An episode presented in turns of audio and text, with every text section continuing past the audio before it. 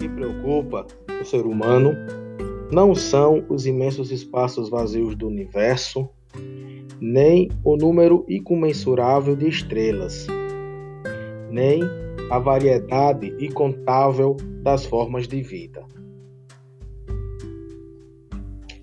Tudo isso nos enche de admiração, mas não causa preocupação.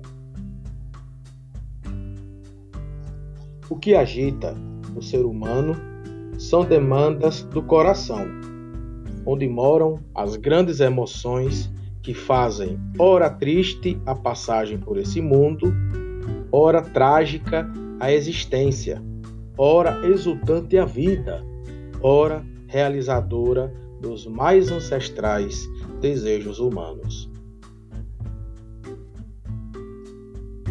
Como tolerar o sofrimento do inocente? Como conviver com a solidão? Como aceitar a própria pequenez? Para onde vamos, já que sabemos tão pouco de onde viemos e o que somos?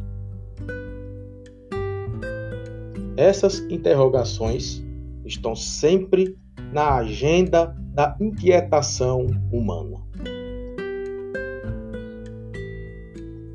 As visões de mundo, as filosofias, as sabedorias dos povos e as religiões nasceram do esforço de responder a essas questões com honestidade e profundo sentido de seriedade e de reverência.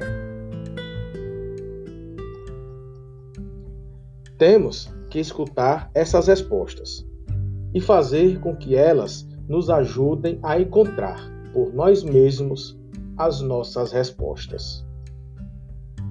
São as respostas pessoais que nos fazem autônomos e maduros, corajosos ou covardes, felizes ou trágicos, esperançosos ou indiferentes, fechados ao chamado de Deus ou abertos a seus apelos.